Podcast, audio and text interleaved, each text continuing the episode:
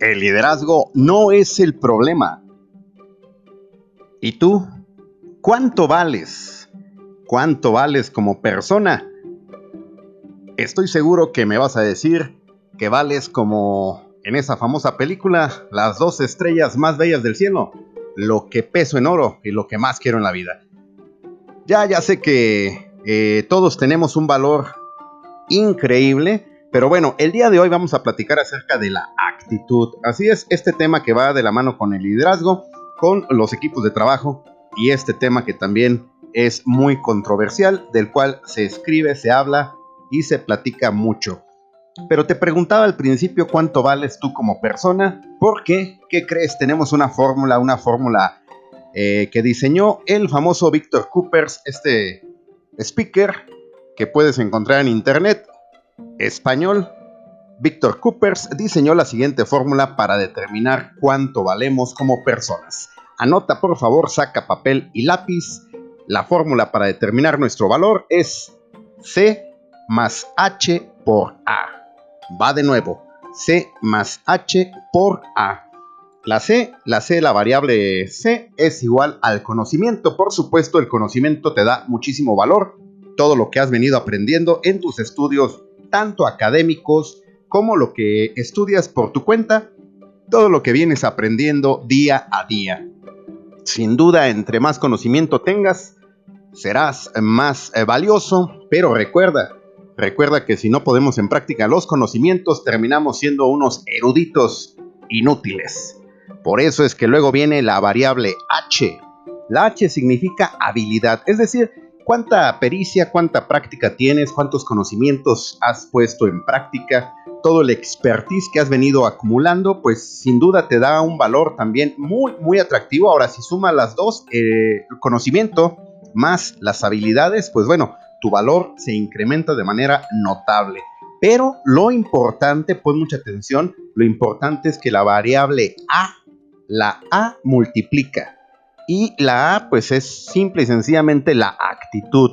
Como tú ya lo sabes, la actitud es la conducta, la forma en la cual respondemos a nuestro medio ambiente, a las circunstancias, al contexto que estamos viviendo.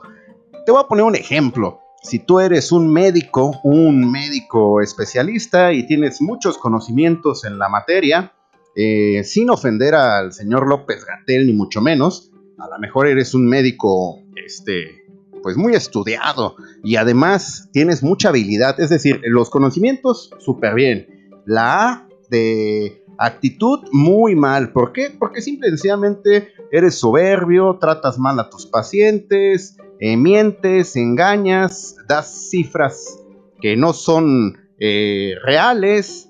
Entonces te pregunto, ¿cuál sería el valor de este médico, eh, de este ejemplo que estamos poniendo? Conocimientos súper bien, un 10 Habilidades, mucha práctica, mucha expertise, otro 10.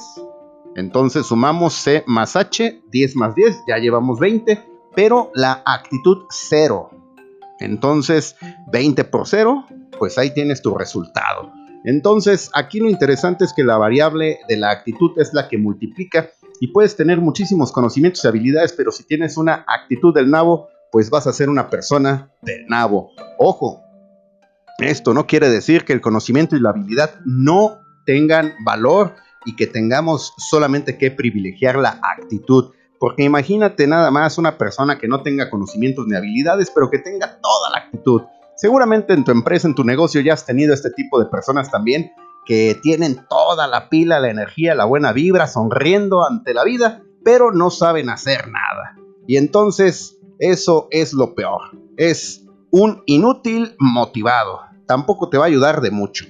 En fin, el tema aquí es que esta actitud, este tema de la actitud, nuevamente vuelvo al mismo asunto. Eh, la actitud es una variable que cada individuo debe generar. Y el tema es que muchas empresas insisten que el líder, el líder es quien debe generar la actitud positiva en cada uno de sus colaboradores. Por supuesto que el líder tiene una parte importante y puede él propiciar un ambiente interesante, puede generar un ambiente de retos y muchas cosas más puede hacer un líder, pero el líder por sí solo jamás, jamás va a poder cambiar la actitud de la gente. Cuando alguien ya tiene una actitud negativa, tóxica y del nabo. Así le traigas a Nelson Mandela o le traigas a Vince Lombardi o al líder que tú quieras y creas que es el mejor, esa persona va a seguir con la actitud negativa. Debemos entender y debemos entrenar a nuestro equipo de trabajo, a cada uno de ellos, y enseñarles que la actitud es su responsabilidad. La actitud con la cual nosotros enfrentamos la vida es responsabilidad de cada uno de nosotros, de tal suerte que si hoy me levanto en la mañana y se me olvidó poner la alarma en el celular y ya me despierto tarde y me meto a bañar y no hay gas y me sale el agua fría y empiezo a tener una serie de eventos desafortunados, pues a lo mejor yo creo, yo estoy seguro que en mi derecho tengo la, pues de alguna manera la justificación de traer una actitud negativa en mi trabajo. Pero eso no es así. Eso no es así. Y es lo que tenemos que aclararle y enseñarle a cada uno de nuestros colaboradores una vez que ingresen a trabajar y máxime, ojo, eh, máxime, si mi trabajador, mi colaborador tiene una función de atender al público, al cliente, con mayor razón no podemos permitir que traigan esta actitud negativa.